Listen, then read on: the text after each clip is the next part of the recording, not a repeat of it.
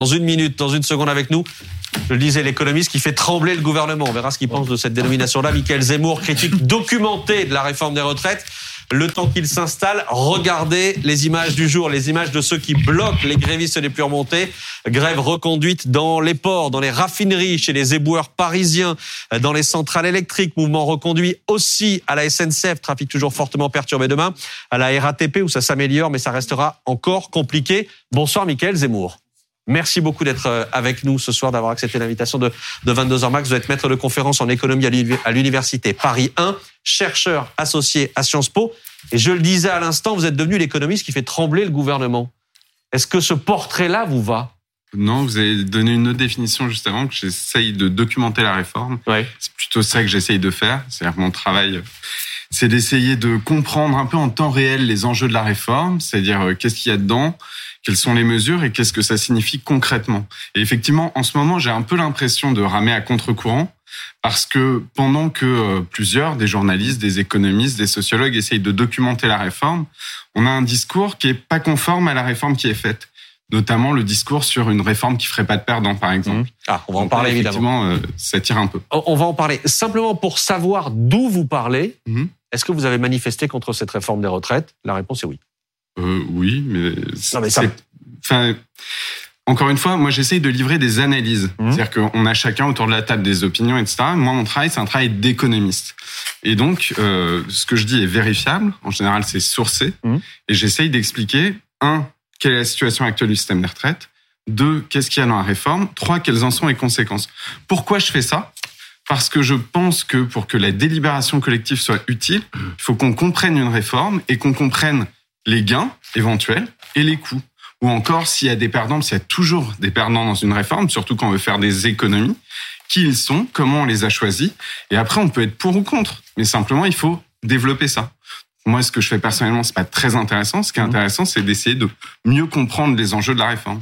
Bon, vous serez interrogé ce soir par Rosine Bachelot, euh, par Pablo Pio-Vivien, par Anthony André et par Pauline Simonet. On va évidemment rentrer dans le détail de cette réforme, bien sûr. Vous parliez des, des perdants à l'instant. On va rentrer dans le détail. On parlera des femmes, euh, bien sûr, en ce 8 mars. On a plein de questions à vous poser sur le détail concret. Mais d'abord, les images du jour, Pauline Simonet. Images, je le disais, de ceux qui bloquent de ces grèves reconductibles et reconduite. Oui, effectivement, il y a eu plusieurs actions euh, coup de poing aujourd'hui hein, qui se sont poursuivies, notamment dans les ports. Il y a eu dans plusieurs villes du pays des ports qui ont été bloqués. Ça a été le cas au Havre. Les ferries n'ont pas pu accoster, les bateaux de marchandises sont restés euh, bloqués. Et puis il y a eu euh, la même chose en fait à Rouen. C'est le site le plus important d'Europe pour le transit de céréales.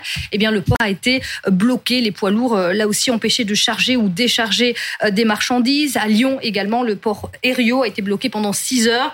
L'entrée au camion fermée par différents groupes de, salariés. Mmh. Et puis on assiste également au, retour des, des, blocages sur les axes routiers, les opérations escargots qui sont poursuivies notamment Là, on voit des images sur le, périphérique de Paris, mais ça a été le cas à Caen, à Rennes, à Nancy, euh, des actions qui ont provoqué plusieurs heures de bouchons dans certaines villes. Et puis, il y a ces coupures d'électricité sauvages qui se sont également multipliées et poursuivies. Elles sont pas toujours revendiquées par euh, les syndicats, mais là, la CGT en a revendiqué une dans ce site Amazon, près de Pau, où la plateforme s'est retrouvée complètement à l'arrêt et les salariés qui étaient à l'intérieur ont été bloqués euh, brièvement, le temps de rouvrir manuellement le portail. La CGT qui a justifié son action en disant, eh bien, on a placé Amazon en sobriété énergétique parce qu'on cherche des milliards pour financer les retraites et on estime que cet argent, il est là.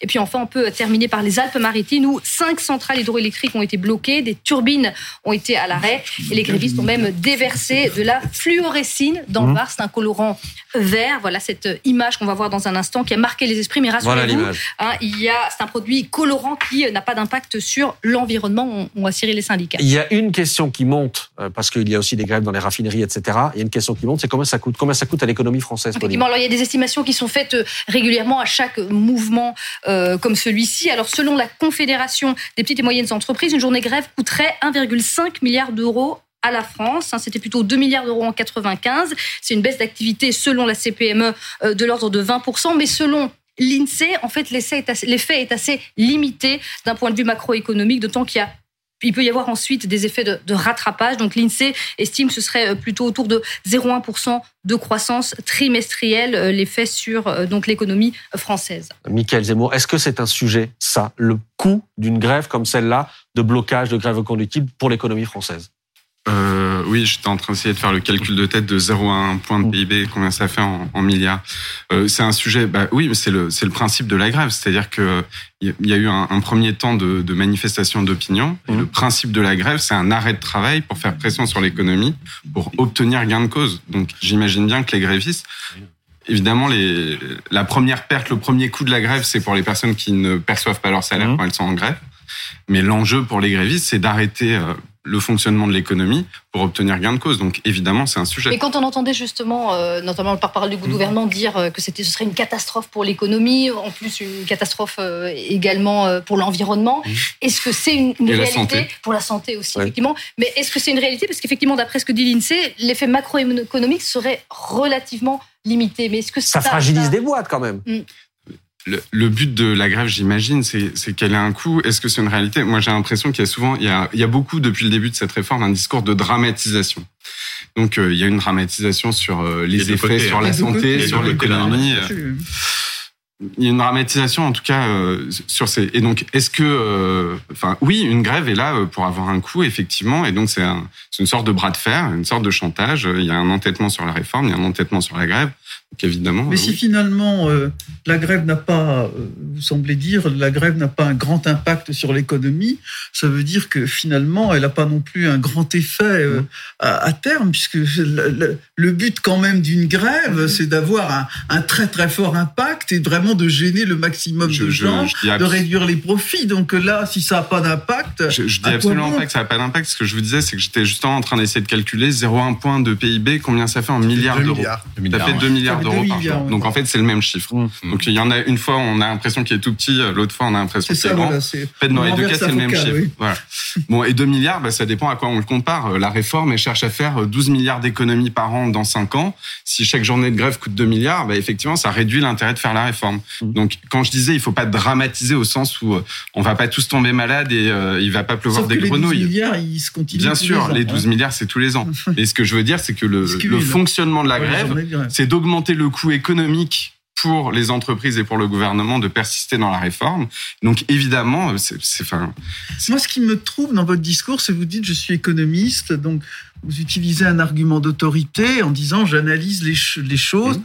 Moi, je suis comme le pâtre au bas du Parthénon, j'essaie aussi de, de voir un petit peu. Euh, d'éclairer mon jugement.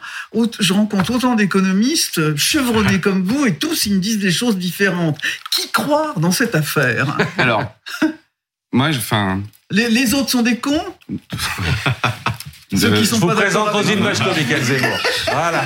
Alors, justement, euh, en fait, quand vous écoutez bien les économistes et que vous regardez bien ce qui est ah, dit et écrit bien, sur, hein. sur, la réforme, euh, on n'est pas foncièrement en désaccord sur les éléments d'analyse. Qui ça va toucher? Qui sont les gagnants ah Qui sont les perdants Bah oui, mais c'est ça l'enjeu. Moi, c'est ça l'objet. Après que vous soyez euh, pour la réforme, contre la réforme, c'est une question de choix politique. La question, c'est d'éclairer les choix. Le Conseil d'orientation des retraites, il fait appel à plein d'économistes et il essaye de documenter ça. Et quand vous demandez aux économistes, par exemple, les, les motivations de la réforme, les deux qui ressortent principalement, ce n'est pas de sauver le système des retraites, c'est plutôt une, une raison qu'on n'achète pas. Les deux motivations de la réforme, c'est une réforme du marché du travail, faire travailler plus pour produire plus. Mmh. La deuxième motivation, c'est une motivation de finances publiques. Il y a eu des baisses importantes de recettes fiscales et pour rentrer sous la barre des 3% de déficit en 2027, le gouvernement a choisi les retraites. Sur cette analyse-là, les économistes sont d'accord. Alors après, il y en a qui sont plus favorables à cet arbitrage, d'autres moins. Mais l'analyse, il n'y a pas un gros dissensus sur ces points-là. Euh, Pablo, et ensuite on s'intéresse aux 64 ans. Oui, non, il y a aussi un autre argument euh, qui revient euh, parfois et, qui, qui, est, le suivant, c'est qu'en fait, y aurait cette réforme des retraites et en fait, ça ferait plaisir aux marchés financiers qui, du coup, nous permettrait à la France d'emprunter à des taux à des taux plus faibles. Est-ce que ça, par exemple, vous souscrivez Vous l'avez pas, vous l'avez pas dit là, vous l'avez pas mentionné? Mm. Ou les économistes qui disent ça, pour le coup, pour reprendre l'expression de Roselyne, sont des cons. non, non, je on va vous fâcher avec vos collègues. Non, mais, non, non, mais d'abord, l'économie est une science sociale, donc il n'y a pas une, une, vérité absolue. L'important, c'est de savoir qu'est-ce qu'on dit et pourquoi on le dit. Euh, Est-ce que euh, moi je ne crois pas vraiment au signal au marché financier dans le sens où je pense pas qu'il y ait une panique sur la dette française. Mmh. À la limite, je m'inquiète un petit peu plus, mais ça reste marginal. Quand le ministre des Comptes publics dramatise encore une fois la situation, parce que quand Gabriel Attal prend la parole en disant sinon il y a un risque de faillite, c'est pas un très bon signal pour les mmh. marchés financiers. Mais je ne pense pas que ce soit les marchés financiers l'enjeu. Je pense que le premier enjeu, ce sont les engagements européens le critère des 3% de déficit, l'objectif de 2027. Il y a un côté hydraulique. On s'est privé de recettes publiques. Et comme on s'est privé de recettes publiques, il y a un objectif de baisser les dépenses publiques. Pour faire ça, le gouvernement a choisi les retraites parce que c'est gros et rapide. Bon, alors regardez, image en direct du Sénat, euh, où le débat se, poursuit au Sénat. on attend euh, ce soir ou dans les heures qui viennent, dans la nuit, le vote du fameux article 7, c'est le cœur de la réforme. C'est le passage, et c'est pour ça qu'on en parle autant, de 62 à 64 ans pour l'âge de départ à la retraite. Je vous donne, Michael Zemmour, tous les arguments d'un bloc. Euh, on vit plus longtemps, on doit équilibrer notre système par répartition, tous les pays autour de nous l'ont fait, euh, on repoussé l'âge de départ à la retraite je, je, voilà, je caricature un peu, mais c'est un peu tous les arguments oh, qu'on a eu là. Non, bah attendez, euh, ça rejoint, ça rejoint les arguments. non, c'est pas vous ça, on a, on a tous les arguments. Qu'est-ce que vous répondez à ces arguments qui, euh, euh, qui tombent comme ça, comme une massue? Notamment, écoutez, la, démographie, la démographie est ce qu'elle est. Euh, on, on, a de moins en moins de cotisants, de plus en plus de retraités. Ça ne tient pas, donc il faut repousser l'âge de départ à la retraite. J'ai presque envie de dire que de tous les arguments, c'est un des moins bons. Ah. Euh, la démographie, on, on s'en abstrait pas quand on parle des retraites, c'est un des paramètres de l'équation. Et il y a d'autres paramètres dans l'équation. Il y a le taux de cotisation, la productivité des salariés. La démographie, elle évolue et pour pour une bonne raison en fait. C'est euh, pas tellement le papy boom, il est passé, mhm. mais c'est aussi qu'on vit plus longtemps. Simplement, la démographie, elle a pas changé hier matin. Ça fait 30 euh, ans que la démographie évolue. On s'en est rendu compte dans les années 90 et on a enchaîné les réformes des retraites qui font en sorte qu'en fait, aujourd'hui, même si on a un vieillissement de la population, sans réforme, les dépenses de retraite ne vont pas augmenter. Elles sont même orientées à la baisse. Mmh. Et alors même qu'il y a le changement démographique dont vous parlez. Normalement, la démographie toute seule, elle, ferait augmenter euh, les dépenses de retraite dans le PIB. Maintenant, elles augmentent pas, elles stagnent, voire elles baissent. Pourquoi elles stagnent ou elles baissent? Parce que les réformes précédentes ont organisé deux choses un raccourcissement de la retraite, mmh. c'est-à-dire que les personnes qui partent aujourd'hui à la retraite vont avoir un an de retraite en moins que les personnes qui sont parties il y a 10 ans. Et donc, ça m'emmène à, votre deuxième argument. Mmh. Vous dites, on veut, on vit plus vieux, ou certains disent, on vit plus vieux, il faut donc travailler plus longtemps. Ça se discute vraiment. Est-ce que euh, les gains d'espérance de vie, on, les met au travail, un petit peu au travail, un petit peu à la retraite? La difficulté qu'on a aujourd'hui, qui est une difficulté politique, c'est que depuis une dizaine d'années, le décalage de l'âge de la retraite a été plus vite que les gains d'espérance de vie. C'est-à-dire que la, retraite aujourd'hui est plus courte pour les gens qui partent à la retraite maintenant que pour les gens qui sont partis mmh. y a 10 ans. Et toute nouvelle réforme, parce qu'elle va plus vite que les gains d'espérance de vie, va raccourcir la retraite. C'est le principe de faire des économies. Ah oui, mais c'est pas du tout le même argument que dire on vit plus vieux, il faut donc travailler plus longtemps. Quand Marisol Touraine fait sa réforme en 2014, son, son discours, c'est de dire on a des gains d'espérance de vie, on va en mettre deux tiers au travail et un tiers dans la retraite. Et là, on est en train, depuis une dizaine d'années, de mettre plus que les gains d'espérance de vie dans le travail. C'est-à-dire, en fait, de raccourcir la retraite. Et après, la retraite, c'est pas juste une quantité fixe, c'est pas 25 ans comme ci ou comme ça. Il y a une deuxième question, et qui là aussi une question politique qu'il faut aborder, c'est que si on gagne euh, des années de vie à 85 ou à 90 ans, mais qu'on perd des années de retraite à 62 ou 65 ans, c'est pas les mêmes années. pas les mêmes années. il y a des personnes pour qui ça change pas grand chose, et il y a des personnes pour qui, en termes de santé et de capacité à vivre sa retraite, c'est pas la même chose. Je sens. C'est ces débats-là qu'il faudra avoir. Je sens que vous êtes en train de convaincre Rosine Bachelot.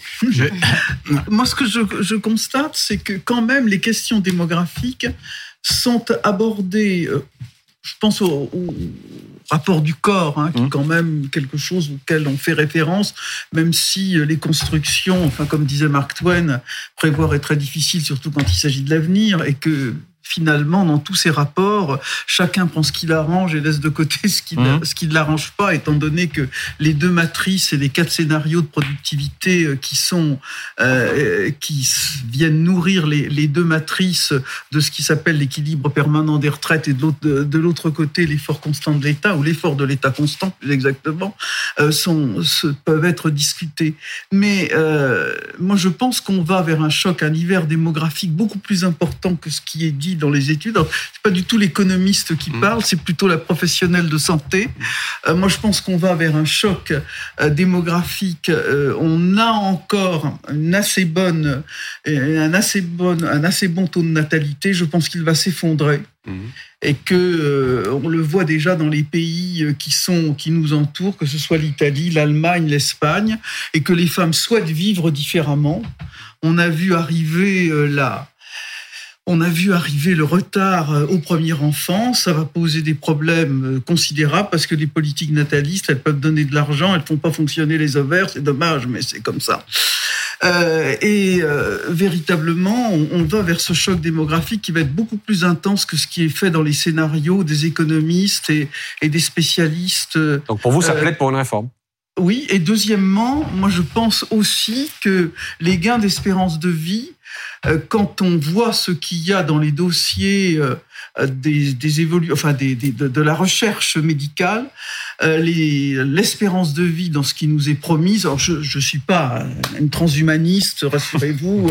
je pense pas qu'on va vivre jusqu'à 300 ans, hein, mais que les gains d'espérance de vie vont être à terme beaucoup plus importants. Donc winter is coming. Mmh.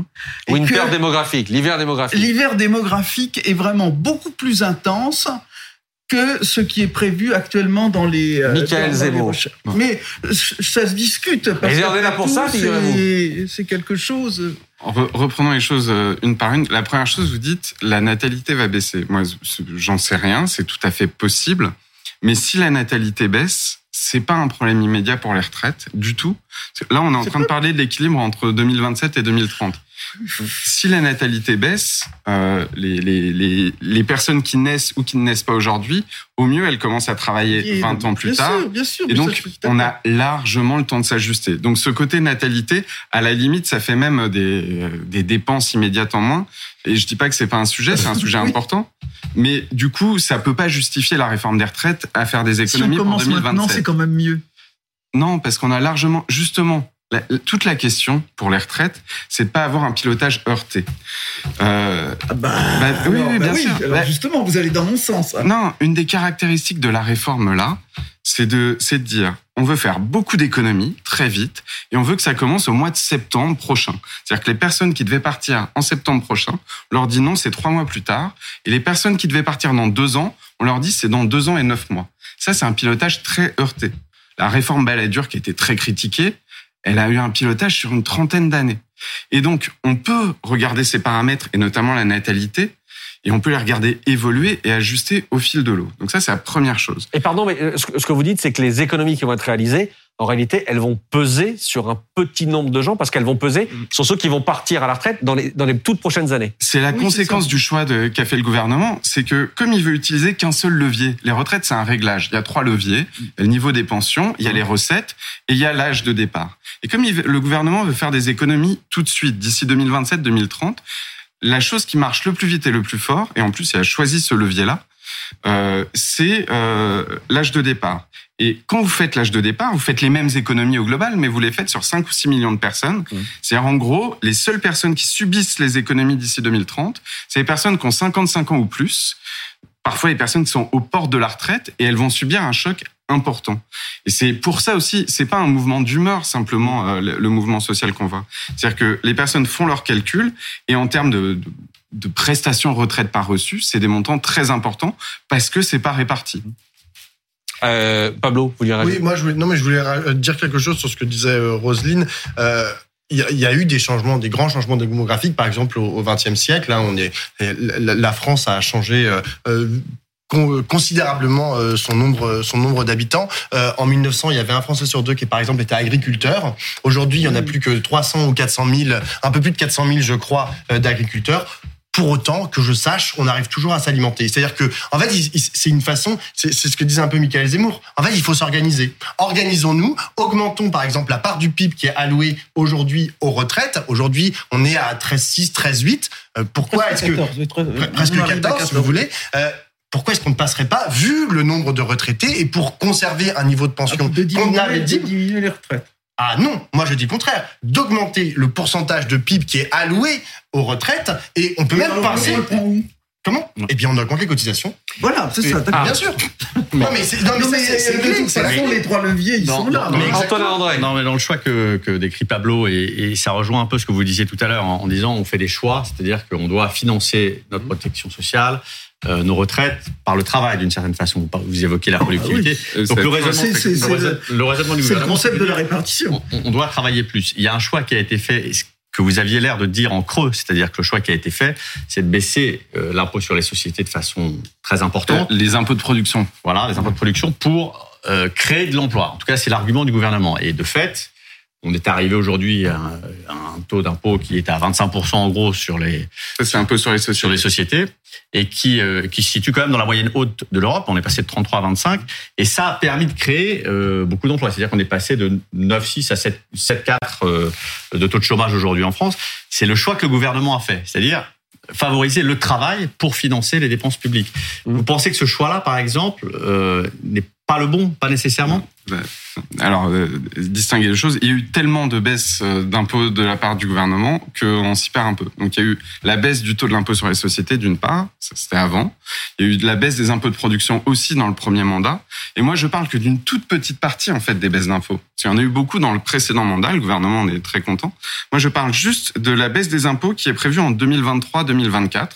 Et ça, c'est la dernière tranche de la taxe d'habitation donc sur les ménages aisés, les 20% des ménages les plus aisés, et la baisse des impôts de production, qui est la dernière tranche de la baisse des impôts de production. C'est ça qui explique qu'on ait besoin d'argent. C'est ça qui explique que le gouvernement euh, a besoin d'argent tout de suite pour passer sur la barre euh, en 2027. Et ces deux éléments-là, on n'a aucun élément, là je parle en tant qu'économiste, on n'a aucun élément probant pour montrer que ça a le moindre effet, que ça soit sur l'activité ou que ça soit sur le chômage. La conjoncture s'améliore, encore heureux. Mmh. Mais alors, le lien entre euh, la baisse des impôts de production et l'amélioration de la conjoncture, franchement, il est nulle part. Je veux qu'on revienne aux retraites. Pardon, mais euh, pour que vous vous mouilliez d'une certaine manière, Michael Zemmour, puisque vous dites effectivement, vous décrivez les choix du gouvernement. Vous dites qu'il y a d'autres choix possibles, la hausse des cotisations, euh, éventuellement sur tous les salariés, sur les retraités, sur des taxes sur les plus riches, etc. Vous, pour vous, quel serait le choix le plus, comment dire, le plus juste? Euh, bah, encore une fois, c'est pas moi qui fais les choix et c'est pas moi qui négocie. Bien sûr. Donc là, il y a une impasse. Puisque vous dites que là, c'est injuste. Pour vous, qu'est-ce qui pourrait être plus juste? Moi, je pense que ce, ce levier-là est, est, brutal. D'abord parce qu'on en utilise qu'un et qu'il y en a trois. Donc, mmh. à partir du moment où vous en utilisez qu'un, vous mettez déjà dans une position extrême.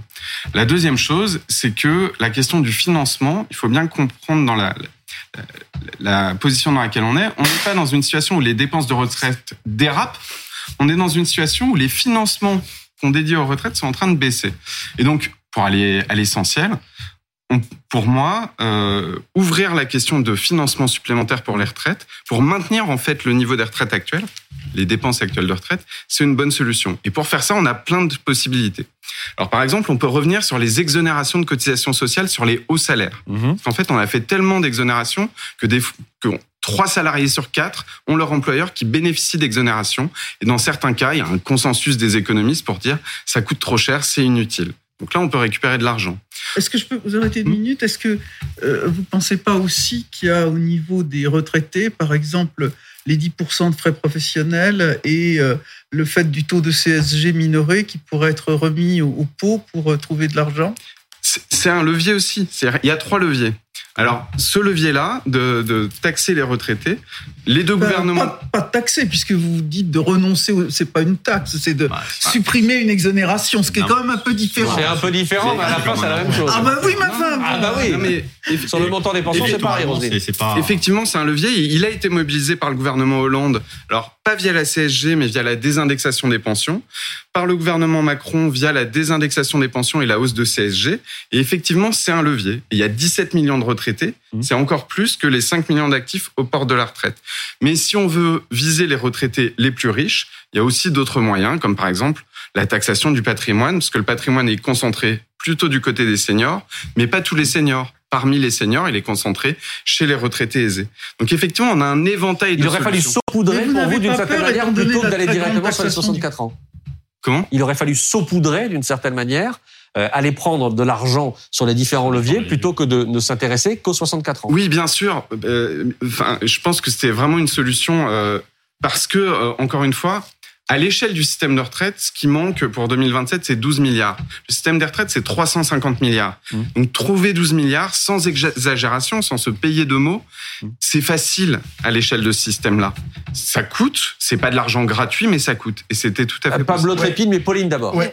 Je, revenais aux arguments que égrenait tout à l'heure Max, les, les arguments du gouvernement. Il y a aussi l'argument de ce qui se fait dans le reste de l'Europe. Mmh. Et euh, même si les systèmes sont pas forcément tous comparables, euh, effectivement, globalement, l'idée de bouger sur cet âge de départ à la retraite paraît pas absurde quand on regarde tous les autres pays européens, en voyant notamment qu'en Allemagne on part à 67 ans.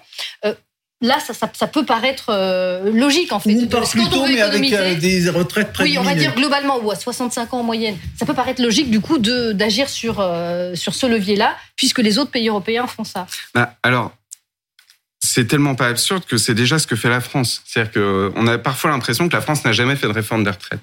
En réalité, oh, bah il y a deux réformes des retraites qui sont extrêmement récentes. Le passage de 60 à 62 ans, il s'est fait de 2010 à 2017. C'est encore très récent et en fait, quand on regarde le marché du travail, il n'a pas digéré cette réforme. C'est-à-dire qu'on a augmenté le nombre de chômeurs avant la retraite et il n'a pas encore diminué. Donc les, employeurs ne se sont pas adaptés. Et la deuxième réforme, la réforme Touraine, qui fait passer la durée de cotisation de 42 à 43 ans progressivement et qui doit finir pour la génération 74, c'est-à-dire dans 10 ou 15 ans, elle est même pas encore appliquée. Donc en fait, sans nouvelle réforme, l'âge de la retraite se décale, mais il se décale lentement, à un rythme anticipé par les gens. La différence avec la réforme qu'on a là, c'est qu'elle veut décaler plus et très rapidement. Et là, le choc est important. Et Pablo. Euh, pardon. Ouais, moi, je vais me permettre une toute petite critique de gauche à, à vos propositions. Vous dites, euh, euh oui, il y a, y a d'autres sources de financement qu'on pourrait euh, mobiliser, et notamment, vous avez parlé de la taxation euh, des, du, des patrimoines des, des, des, ménages les plus aisés. moi, j'ai un petit problème avec ça. en fait, quand, quand, on pense la façon dont a été la façon dont a été pensée la sécurité sociale au, départ, et notamment le système de retraite, c'était uniquement par le biais des cotisations sociales. C'est-à-dire que c'était, en gros, les travailleurs et les travailleuses euh, qui euh, donnaient, euh, payaient une, un, petit bout de, donnaient un petit bout de leur salaire par solidarité à ceux qui étaient retraités. Il n'y avait pas de passe. Et en plus de ça, et c'est important, les caisses de sécurité sociale, ça passe pas par les caisses de l'État. Mmh. Ça, c'est très important. Elles sont gérées directement. Ça sanctuarise les fonds ça sanctuarise les fonds, exactement. C'est-à-dire que les députés et les sénateurs ne peuvent pas euh, tous les ans euh, changer les taux, euh, changer les assiettes, etc., comme ils peuvent le faire avec avec les impôts.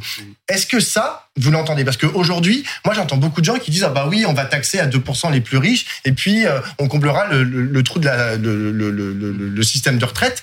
Mais en vrai, ça pose un petit problème. Et il y a des, des, des économistes assez orthodoxes de la gauche, notamment parmi les économistes atterrés, qui disent non non non non, le seul levier qu'on peut utiliser, ce sont les cotisations. Et en augmentant euh, la part du PIB, le monter à 17% en gros euh, de part du PIB, et on augmente les cotisations de 5 points en 10 ans. Et puis avec ça, c'est la seule manière de financer notre système de retraite. Bah, là encore, euh, c'est une question de choix politique. Alors, dans notre système actuel, les retraites, elles sont financées par l'État pour la partie fonctionnaire, un peu par l'État pour des dispositifs de solidarité et aussi par des cotisations sociales, et c'est l'essentiel des recettes.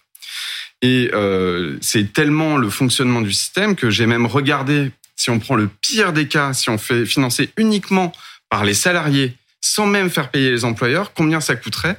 Et en fait, c'est des montants qui sont pas astronomiques. Le, ce que ce qu'il faudrait augmenter en cotisation sociale d'ici 2027 pour équilibrer le système, c'est de l'ordre de 15 euros au niveau du SMIC par mois et de l'ordre de 28-30 euros au niveau du salaire moyen, qui est égal à deux fois le SMIC. Je dis pas que c'est ce qu'il faut faire. Pas contents. Ils trouvent que 5 euros, c'est je beaucoup de. Alors, je dis pas que c'est ce qu'il faut faire. Je dis juste que c'est un ordre de grandeur qu'il faut comparer au choc que constitue, par exemple, le décalage de deux ans. Maintenant, il y a d'autres solutions qu'on peut adopter.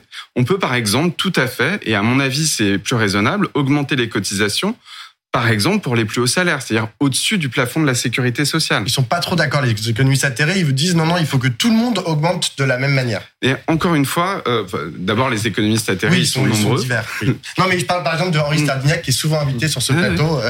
Mais c'est comme quoi les économistes, hein, ils sont pas d'accord. Non, non, mais... non, mais là, c'est des préconisations. Encore une fois, moi, je, je dis, il y, a une palette d'outils. L'outil le plus naturel, c'est les cotisations sociales. La raison pour laquelle il y a un déficit aujourd'hui, c'est le recul de l'État c'est pas la baisse des cotisations, c'est le recul de l'État. Et notamment, l'État pourrait maintenir son effort. Et une des façons qu'on pourrait mettre en place pour que l'État maintienne son effort, ça serait de lui diminuer son effort en exonération de cotisations sociales. Chaque année, l'État dépense des milliards en exonération de cotisations sociales qu'il compense à la sécurité sociale. Si on réduisait... Est-ce que vous avez calculé l'impact sur l'emploi de, du retour de, de, de, la suppression de ces cotisations? Il y a une note du Conseil d'analyse économique oui, qui nous dit que au-dessus de la médiane, au-dessus de 1,6 SMIC, les exonérations de cotisations sociales, ça coûte cher et ça crée pas d'emploi. Or, on a développé les exonérations de cotisations sociales bien Je me méfie un peu des analyses du CAE. Enfin, bon. Mais Là, Vous leur direz. Ils nous regardent aussi. en gros, euh, on a facilement entre 2 et 7 milliards qu'on peut mobiliser sur ces exonérations sans perdre d'emploi de manière significative. Qu'en fait, vraiment, à l'échelle du système de retraite, trouver 12 milliards, peut-être en panachant, si on est puriste, ça peut être que, que les cotisations, ça peut être que le patrimoine. Encore une fois, moi, ce que j'essaye de faire, c'est d'exposer les possibilités. Il y a un autre levier euh, qui est, euh, je ne sais pas ce que vous en pensez, mais en l'occurrence, euh, on dit que les régimes spéciaux coûtent environ 6 milliards, et puis le régime des fonctionnaires coûte aussi beaucoup à l'État, malgré tout. Euh, Est-ce que 34 l'alignement 34 milliards. l'alignement de, de- de- du régime des fonctionnaires et, et la fin des régimes spéciaux, l'alignement des fonctionnaires sur le privé, est-ce que ça, de façon assez naturelle et en envoyant le signal d'une certaine façon qu'on est dans un système plus égalitaire et, et certains perçoivent comme une injustice les régimes spéciaux ou comme des privilégiés les fonctionnaires, est-ce que ça, c'est pas de nature, par exemple, à régler le problème de financement des À rééquilibrer les choses. à rééquilibrer Il y a, un- il y a des erreurs de diagnostic, mais globalement, le système de la fonction publique est aligné sur celui du privé. Les règles sont les mêmes, c'est-à-dire c'est 62 ans euh, le droit de partir, c'est le 25. même nombre d'annuités pour avoir le taux plein. Et quand Non, vous mais c'est le regardez les, des C'est le paiement, cotisations. c'est 25, c'est 20, les... bah, les cotisations sont en fait beaucoup plus importantes dans le public, mais en fait c'est des fausses cotisations. En, en gros, ce qu'il faut avoir en tête, c'est que l'État n'a pas de caisse de retraite ou c'est une caisse fictive. L'État a un principe, c'est qu'il paye ses fonctionnaires et quand ils sont partis à la retraite, il leur maintient une partie de leur traitement comme retraite. Mhm. Et c'est comme ça que ça fonctionne. Alors que dans le privé, il y a une caisse de retraite. Ouais, Et donc, sûr, Comparer les deux systèmes, c'est un peu comme comparer un système par répartition et par capitalisation. C'est juste pas le même système. Non, mais ce que, bah, pardon, ce que disait Antonin, c'est que le calcul du montant de la pension pour Oui. les, pour les retraités anciens fonctionnaires est plus favorable que pour le privé. Alors justement, il y a une, une étude très intéressante de l'adresse qui a été faite et qui a simulé euh, les règles du privé si on les appliquait au public. Ouais. Et ce qu'on voit, c'est qu'il y a des gagnants, il y a des perdants, mais qu'en moyenne, ça change pas grand-chose. C'est-à-dire que c'est deux systèmes qui viennent euh, d'horizons très différents, mais aujourd'hui, il y a des gens qui sont plus favorisés dans le privé par rapport à d'autres, il y a des gens plus favorisés dans le public par rapport à d'autres, mais vous pouvez pas dire que le privé ou que le public est plus favorable. Non, mais ce qui est quand même un, un peu gênant, c'est que finalement, les salariés du privé paient pour les retraites de leurs anciens, j'emploie ce terme qui est peut-être pas euh, juste, mais ils payent en même temps, par leurs Oui. impôts, pour des les, euh, les salariés pour les salariés de la fonction publique puisque l'État abonde euh, ce- ce- Non. cette affaire de aussi la 34 retraite, non. milliards. Non, l'État paye ses fonctionnaires Oui. et continue à payer les retraites de ses fonctionnaires en retraite. Je pense pas que personne ne propose que l'État arrête de payer ses fonctionnaires en retraite. Très bien, d'accord. Donc les c'est pas, régime égal. Ah, Régime 6 d'Antonin André, 6 milliards à en gros, récupérer. c'est ça vous allez me dire encore que c'est plus compliqué que ça et que, Bah, et que bon. C'est possible, Non, mais c'est possible, mais. Non, mais euh, les, les régimes spéciaux, enfin 6 milliards, encore une fois, le, peut-être 6 milliards, j'ai pas le chiffre en tête, mais le, le système de retraite, c'est 350 milliards. Donc 6 milliards, vous pouvez faire des réglages sur les régimes spéciaux, vous n'avez pas supprimé les retraités aux régimes spéciaux. Donc quand vous faites des réglages, euh, peut-être qu'il y a des réglages à faire dans un sens ou dans un autre, mais c'est plutôt une question symbolique et politique qu'une question sur l'équilibre financier de De l'ensemble. toute façon, tout le monde est d'accord pour dire que la clause du grand-père qui renvoie l'extinction des Au régimes spéciaux, non, pas au calendrier grec, à 40, 40 ans, euh, pour épurer tout ça, tout le monde est d'accord, même le, le Ma gouvernement compréhension, c'est qu'elle est, euh, ma compréhension, c'est qu'elle est, elle est déjà en œuvre en partie, parce Oui, qu'il y a des ça, entreprises où on ne recrute plus au statut. La SNCF, C'est le cas de la SNCF, oui, par exemple. bien sûr. Mais par contre, elle est très problématique d'un point de vue de justice, en fait, entre deux salariés euh, qui sont pas arrivés au même âge dans Oui, l'entreprise. Pablo. c'est absolument dégueulasse. Au même poste, bah, il y en a un qui bénéficie, euh, en gros, C'est d'un pas d'un- dégueulasse. d'un C'est pas système dégueulasse, ancien. Bah non, excuse-moi, il y a une rupture. C'est une rupture d'égalité qui, à mon, à mon sens, est très problématique. Le le point important, c'est que, à ma connaissance, après, c'est différent entreprise par entreprise, faut distinguer, mais c'est pas compensé non plus par des conditions de travail, des conditions salariales très différentes.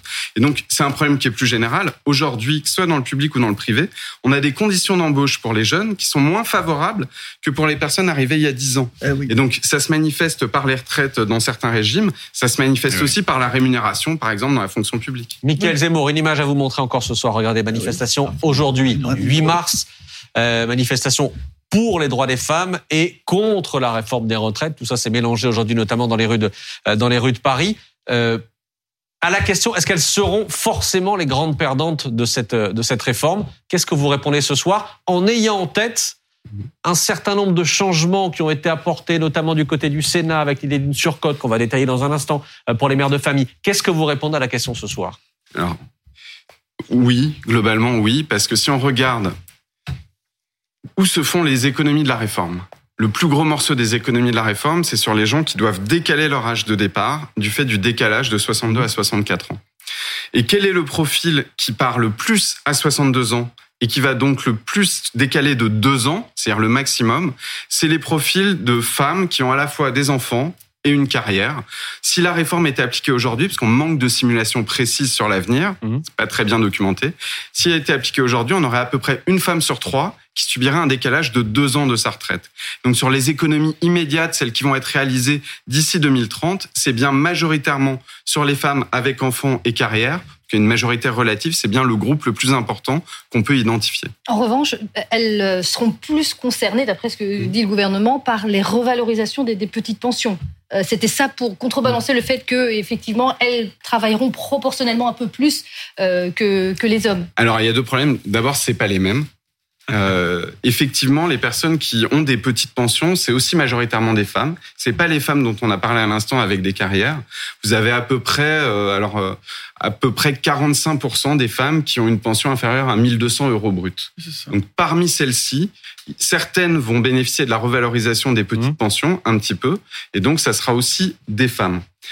Là où on passe un petit peu à côté du sujet, c'est que en n'ayant pas vraiment choisi, par exemple, de faire une, une pension minimum garantie, on va quand même conserver des écarts très importants sur les montants. Des écarts qui vont se resserrer un peu, mais juste pour avoir un ordre de grandeur, pour la génération 1972, sans réforme, les femmes ont des pensions moyennes de 81% de celles des hommes.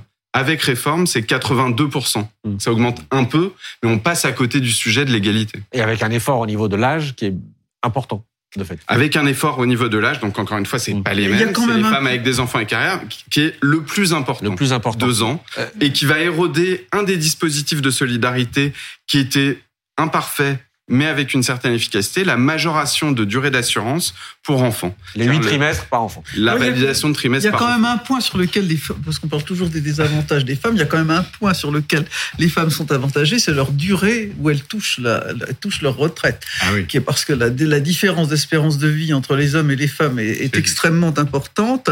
Même chez les ouvriers, les, les- la durée où on touche sa retraite est de 4 ans supérieure quand on est une femme par rapport à un homme. Et quand on est dans les professions intermédiaires, des caissières, des secrétaires, c'est on touche sa retraite 6 ans, 6,4 ans de plus qu'un homme. C'est curieux, ça n'apparaît jamais dans Alors, le débat, Bah, ça. bah, Ouais.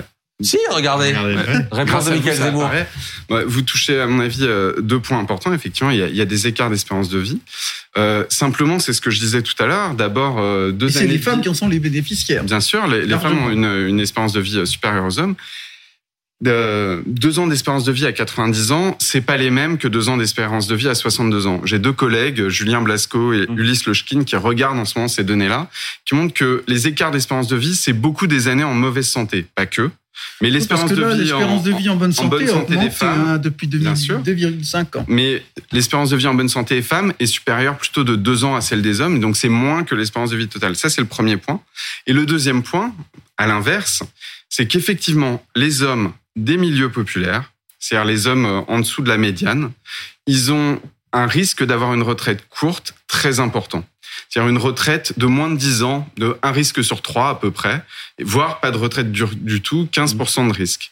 Et donc là aussi, pour ces, ces hommes-là, qui sont pas du tout euh, tous en Donc, carrière si longue, les hommes sont défavorisés, il faudrait faire quelque chose quand même. non, non, c'est pas, pas ça que je Ah, dis. si. C'est dire, à décaler l'âge de la retraite, il faut voir concrètement ce que ça produit. Et effectivement, pour un cadre ou une cadre en bonne santé et qui a une retraite très très longue euh, devant lui, ça n'a pas le même effet que de décaler de deux ans la retraite pour quelqu'un dont on sait. Donc il faut travailler sur la Je me demande pourquoi le gouvernement l'a pas, vous a pas consulté plus tôt, parce que tout ce que vous expliquez ce soir, moi je trouve ça vraiment très intéressant et limpide. C'est-à-dire qu'on comprend à peu près tous les enjeux.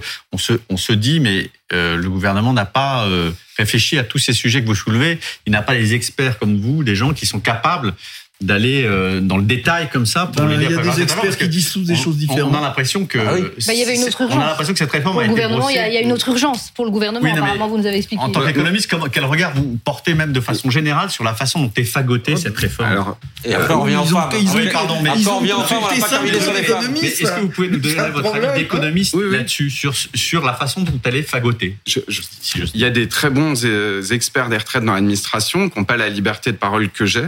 Je pense que toute la difficulté de la réforme, c'est qu'elle vient de la volonté de faire des économies très vite. Mmh. Du coup, le gouvernement a choisi d'appuyer sur un bouton et qu'au fur et à mesure, parce qu'il est parti de cette logique d'économie, il découvre que des gens habitent la retraite.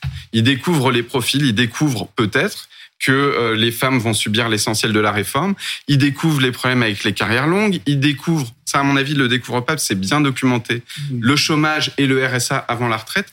Mais comme la réforme ne vient pas d'abord d'un diagnostic de qu'est-ce qui marche et qu'est-ce qui marche pas sur les retraites, on aurait pu faire ça. Il y a des trucs qui marchent et des trucs qui marchent pas. Mais vient d'abord de la volonté de faire des économies. Du coup, toutes les conséquences apparaissent. Voilà, elles n'ont pas, été évaluées. Mais si c'est pas une réforme d'économie, c'est une réforme de quoi? C'est une réforme d'énarque Enfin, comment vous la qualifieriez? C'est qui? En fait, au bout d'un moment, qui a pris la. Oui, mais techno, qu'est-ce que ça veut dire? C'est un ah. techno. Euh, et Michael Zemmour est un techno. Donc, euh, ah non, mais qu'est-ce que. Bon, bah, si. Bon, non. Il est techno. Heureusement, il est technicien, Vous savez qu'il est en face de vous. Hein, c'est quand, même, quand même pas une, c'est quand même pas une injure d'être un technicien de quelque chose. économiste, quand vous voyez euh, comment a été fagoté, pour reprendre les mots d'Antonin, cette réforme, vous voyez la patte en fait de de de, de, quoi en fait? Un ingénieur? D'abord, j'en sais rien. Ce serait une question intéressante à avoir pour des journalistes, mm. essayer de voir la généalogie de cette mm. réforme. Je pense qu'il y a la, la tentation un peu d'avoir constaté des indicateurs macroéconomiques en disant ah ben là on a un gisement parfait, mm. on va euh, augmenter l'emploi, on va faire des économies sans se rendre compte qu'il y a toute une organisation sociale derrière et que les politiques sociales, il suffit pas d'appuyer sur un bouton pour euh, que ça marche. Et j'avais déjà eu un peu ce sentiment-là sur la réforme de l'assurance chômage, qui était partie d'une idée et dont on découvrait en cascade les conséquences dans son application. Je pense que c'est à chaque fois le, même point de vue. On part d'une idée très macro, en oubliant que les politiques sociales, ça organise la vie des gens avec des conséquences précises. Alors attendez, on va parler d'un point très important, c'est le coût social euh, de, de cette réforme. Ce que ça peut coûter notamment à ceux qui ont aujourd'hui 59, 60 ans qui sont au chômage, mm. euh, qui ne sont plus dans l'emploi. Et, et, vous avez euh, encore une fois une réflexion très intéressante là-dessus. Mais simplement, je reviens aux femmes. Mm. Avec cette mesure euh, qui a été introduite par les sénateurs euh, les Républicains, qui est de dire, bah, écoutez, pour compenser effectivement le, le fait que cette histoire des huit trimestres qui permettait de, à beaucoup de partir dès 62 ans s'évanouisse un peu dans la réforme, on va proposer une surcote. Mm. Une surcote de 5%, jusqu'à 5%. Euh, pour les mères de famille, euh, précisément euh, pour une aide supplémentaire pour essayer de rééquilibrer les choses. Est-ce que ça, vous dites, bah là oui, ça va dans le bon sens, ça permet de rééquilibrer en partie le déséquilibre qui existe entre hommes et femmes? Alors, encore une fois, c'est pas moi qui dirais si c'est suffisant ou pas. Je, je vais dire qu'est-ce que ça fait? Aujourd'hui, une femme qui a une carrière et des enfants, elle arrive à 62 ans, mmh. elle a deux possibilités. Soit elle peut partir à taux plein, soit elle peut faire le choix de rester, bénéficier d'une surcote, et si elle reste deux ans jusqu'à 64 ans, elle a 10% de surcote. Avec la réforme, on n'a plus la possibilité de partir à 62 ans, mmh. on est obligé de partir deux ans plus tard sans surcote. Et l'amendement des républicains consiste à dire, mais on vous remet la moitié, 5% de surcote. Donc par rapport à avant la réforme, c'est toujours deux ans de décalage, c'est-à-dire, faut bien avoir en tête, c'est interdit de partir à 62 ans, c'est interdit de partir à 63 ans. C'est pas partir avec moi, c'est interdit. On part à 64 ans de manière obligatoire, mmh. avec 5%. Sans la réforme, on peut partir à 62 ans à taux plein, ou à 64 ans avec 10%. Donc c'est une mesure d'atténuation des effets de la réforme, mais pas d'atténuation du décalage de l'âge, simplement éventuellement sur le montant. Euh, euh, moi, j'allais vous dire que cette réforme n'est pas faite pour euh, corriger toutes les inégalités. notamment, on parle beaucoup de, la non-application de l'égalité salariale homme-femme qui est qui est structurel et qui, et qui provoque une, des pensions aussi inférieures pour les femmes. Mais en même temps, euh, quand je vous écoute, et notamment sur ce point-là, qui est présenté comme, un, euh, comme une espèce de, de bonbon qu'on donne comme ça aux femmes, on s'aperçoit quand même à chaque étape que euh, il y a une forme de, pardon, je vais être un peu brutal, mais d'arnaque en fait dans chacun des tiroirs de cette réforme. C'est quand même assez effrayant. C'est-à-dire que si on continue comme ça jusqu'à la commission mixte paritaire, ils, vont. Si on continue comme ça, ça dit vous manifester. Ils, vont finir à poil. Euh, pardon, mais enfin, je veux dire, c'est cette réforme est en train d'être complètement euh, démontée. Enfin, vous, vous la démontez point par point. Euh, mais, je, je veux revenir sur un point important que vous avez dit on peut convenir que c'est pas la réforme des retraites qui va euh, réduire toutes les inégalités femmes-hommes sur le marché du travail. Simplement, il y a dans le système de retraite des dispositifs de solidarité qui sont imparfaits mais qui font en partie leur boulot. Et notamment ces trimestres pour enfants. Et une des difficultés, c'est qu'un des effets de la réforme, c'est de renier ces dispositifs de solidarité. D'un côté, c'est peut-être pas à la réforme de tout compenser, mais d'un autre côté, involontairement, elle rogne des dispositifs de solidarité qui ont leur efficacité. Euh, mais là, pour faire, enfin, pour essayer de résumer sur cette, cette histoire de surcote et de majoration de jusqu'à 5%, euh, effectivement, c'est de, comment dire, de demander un peu moins d'efforts ou d'avoir le bonbon que disait, que donnait Antonin à l'instant, pour que certaines femmes, les mères de famille, euh, voilà, ne soient pas complètement, euh, comment dire, euh, désavantagées par ce qui va être fait. Bah J'essaie de. On passe. Non mais, non, mais j'essaie de 62 à 64. Ben voilà. Euh, c'est simple. C'est tout simple. C'est à elle qu'il faut le demander. Roselyne le dit plus simplement que moi. J'essaie de trouver des bah arguments, mais il est tard. Aujourd'hui, ce qui est clair, hein. les personnes qui ont le choix, et ces mères de famille en particulier, elles préfèrent très majoritairement partir à 62 ans à taux plein. Donc ça, on leur enlève. Et donc après, c'est aux personnes concernées de mm. dire est-ce que vous pensez que le fait de partir deux ans plus tard, c'est compensé par 5% de surcote, là où aujourd'hui, elles ont le choix entre partir à 62 ans ou avoir 10% de surcote. C'est une mesure d'atténuation, il n'y a pas de mm. doute, mais par contre, probablement que ça fait pas le, le compte bah pour des personnes qui veulent partir à 62 ans. oui, c'est de toute façon dans une situation euh, extrêmement tendue. Effectivement, c'est un très gros effort pour tout le monde et, et effectivement euh, pour les femmes, euh, dans ce cas précis, oui, c'est vrai. Mais, mais, en même temps, là où le, gouvernement, mais c'est pour d'autres aussi, hein. économique, mais le, gouvernement a fait un choix politique effectivement, mais mm. qu'il n'a pas assumé jusqu'au bout. et on, depuis, on pensait qu'on avait eu un virage à un moment donné où le mmh. gouvernement mmh. assumait euh, cette volonté. Voilà, c'est une réforme dure, impopulaire, mais il faut hein. travailler deux ans de plus. Et en même temps, euh, sans doute parce qu'elle est courant plus à gauche dans le gouvernement, on tente de la justifier autrement. Mais le fait qu'ils aient perdu à ce point-là cette bataille de l'opinion publique et, y compris finalement dans le camp d'Emmanuel Macron, hein, on l'a vu dans les derniers sondages, c'est parce que dans l'explication, on est parti euh, dans des sens complètement différents.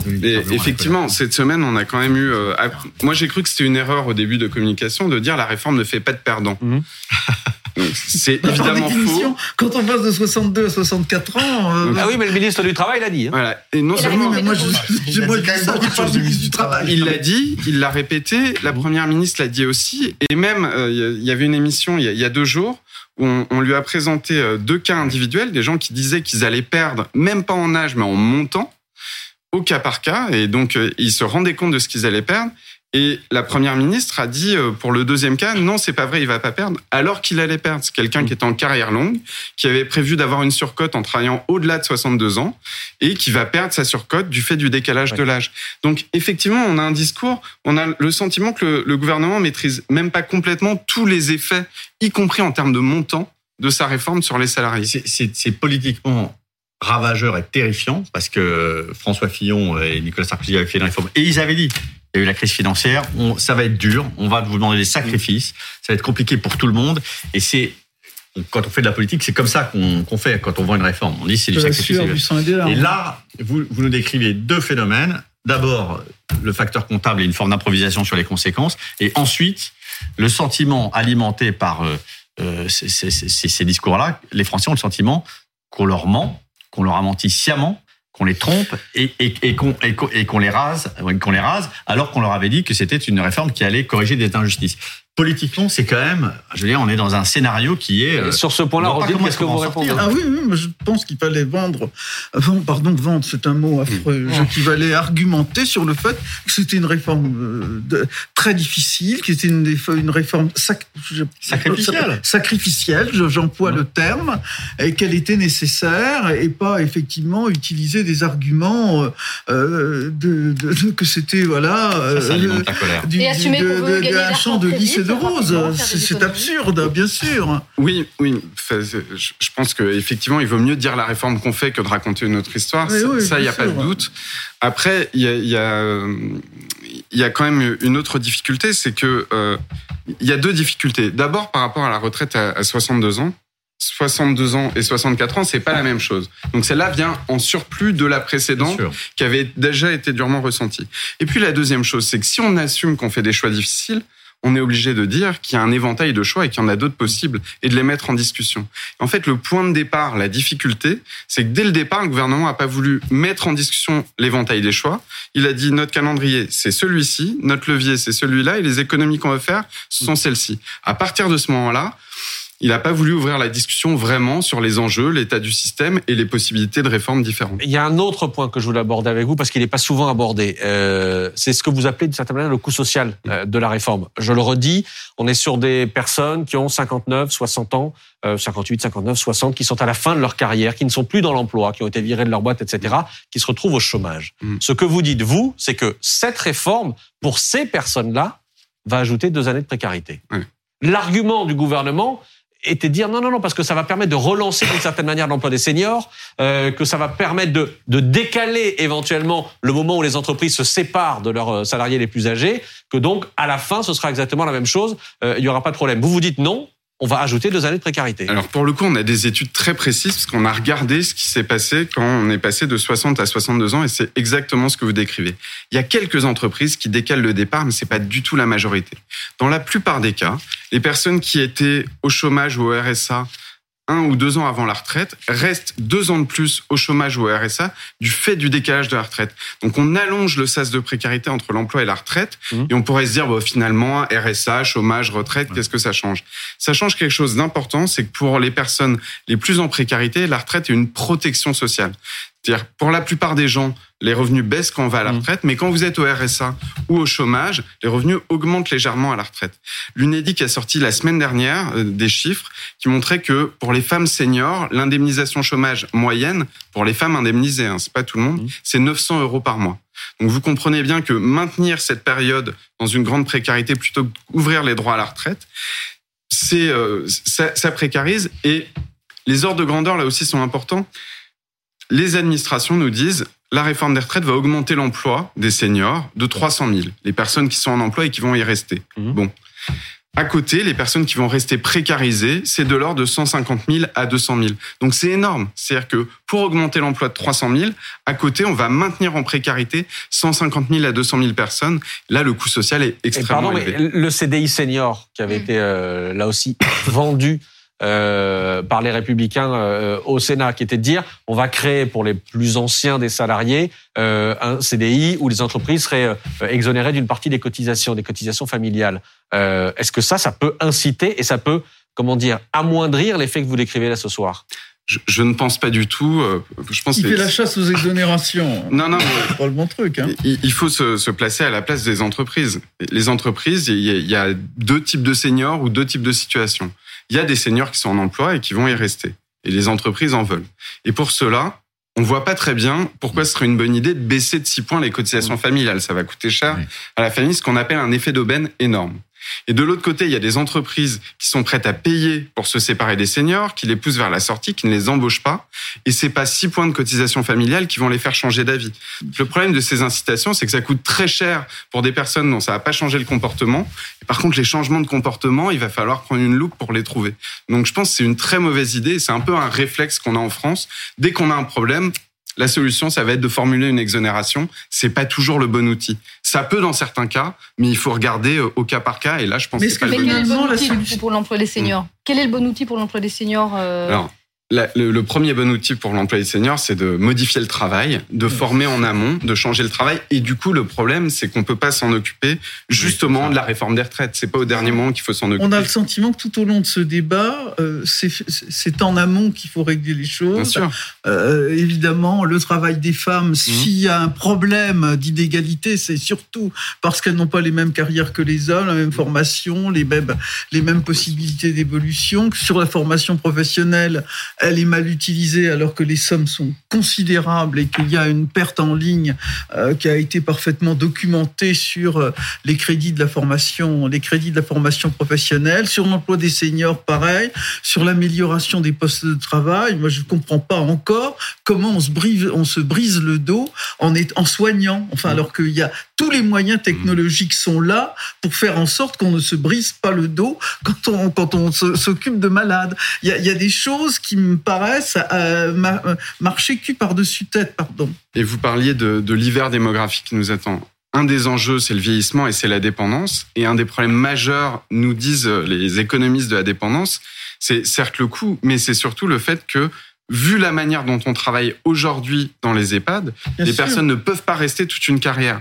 Et donc les conditions de travail pour permettre aux gens de travailler jusqu'à l'âge de la retraite, c'est un enjeu à la fois pour la santé au travail. Des années, Et puis ça améliorerait aussi les comptes sociaux. C'est-à-dire que si les personnes mmh. étaient moins au chômage, passé 58 ans et davantage en emploi, elles cotiseraient. Elles cotiseraient, c'est sûr. Pablo ça, c'est pas des choses oui, moi j'ai une question. Hein. Qu'est-ce qui justifie encore aujourd'hui qu'il y ait un âge de départ légal à la retraite qui mmh. soit le même pour tout le monde? Parce que c'est vrai que là, par exemple, autour de. Bah, c'est pas forcément le même pour tout le monde. Il y a quand même des dispositifs hein. carrière longue, etc., qui font que. Ah bah, mais c'est des, Il y a des régimes spéciaux aussi pour revenir. Euh, je suis complètement d'accord. Mais on pourrait se dire, bon, bah voilà, pour les, les, les, les, professions intellectuelles, les cadres supérieurs, etc., vous partez à 67 ans. Et puis. Euh, Parce que c'est pas de travailler intellectuellement, c'est quelquefois aussi stressant. Tu joues que sur les annuités, dans ce cas-là? Eh ben, non, mais c'est une vraie question. Pourquoi est-ce qu'on a un double paramètre aujourd'hui Et qu'est-ce que tu ah, appelles une profession intellectuelle Ça, genre, ça, que t'as fait non, mais, ça. Mais, voilà. mais Rosine, ça. Mais, non, mais Rosine, c'est toi qui nous avais dit la fois dernière l'âge à laquelle tu étais l'âge auquel tu étais parti à la retraite. Oui, à 68 ans. 68 ans. Bon bah voilà. on avait fait le calcul ensemble sur, sur le plateau. On partait tous globalement, peut-être pas pour, toi Pablo, mais à 67 ans. Exactement. Personne d'entre nous ne partait à 64 ans. À ceci près, à ceci près que genre on va peut-être gagner un peu d'argent et qu'on va faire nous de la capitalisation un peu et que ben le jour où on oh, décide de partir à 62 ans, oh, ben non mais c'est vrai. Euh, mais non mais c'est vrai. C'est-à-dire qu'aujourd'hui, ben, les gens qui sont un peu plus riches, à partir de 30 ans ou de 35 ans ou de 40 ans, ils s'achètent des appartements, ils s'achètent des maisons à la campagne, ah, ils bah mettent de l'argent de côté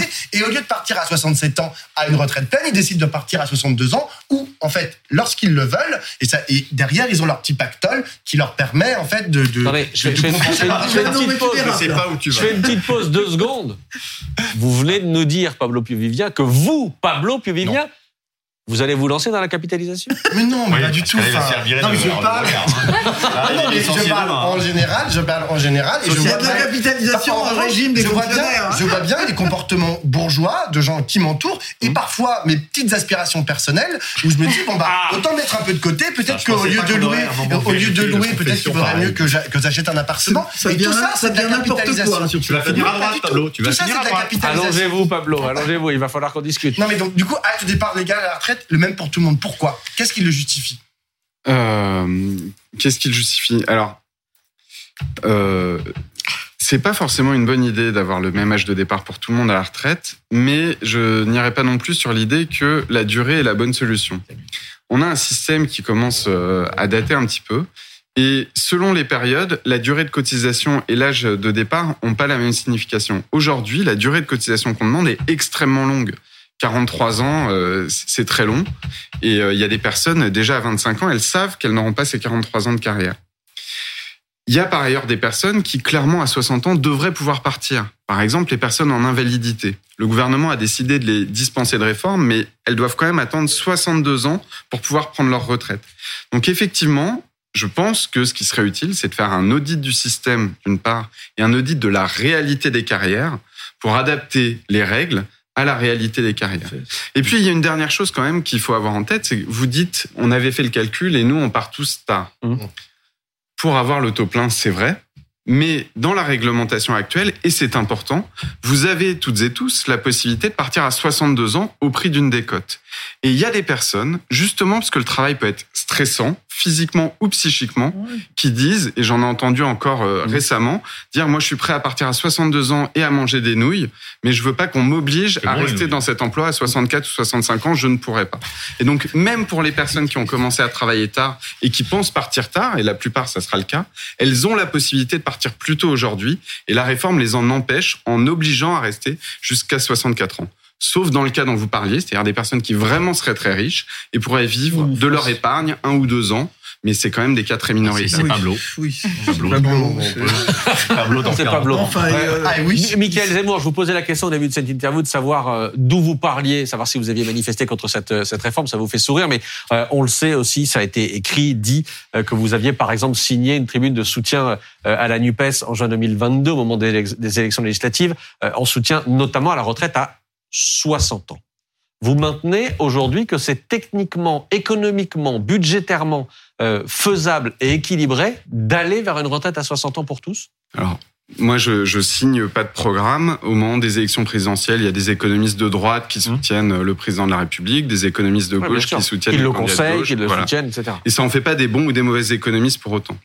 Euh, donc voilà. Euh, Dont acte. Non, mais, voilà. Et, et donc euh, c'est à peu près tout euh, sur ce chapitre-là. Sur la retraite à 60 ans, ce que je peux dire Je peux dire qu'il y a 12 ans, on y était. On n'était pas sur une planète différente. En même temps, faire la retraite à 60 ans, c'est des, des montants qui ont rien à voir avec les déficits dont on parle. Donc moi, ce que je comprends de ça, il y a deux possibilités d'interprétation à ça.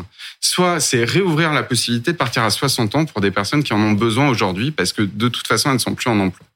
Soit c'est faire la retraite à 60 ans et ça ne peut se comprendre que dans le cadre d'un changement euh, macroéconomique d'ensemble, c'est-à-dire que ça va avec des programmes sur les salaires, sur la mmh. fonction publique, etc.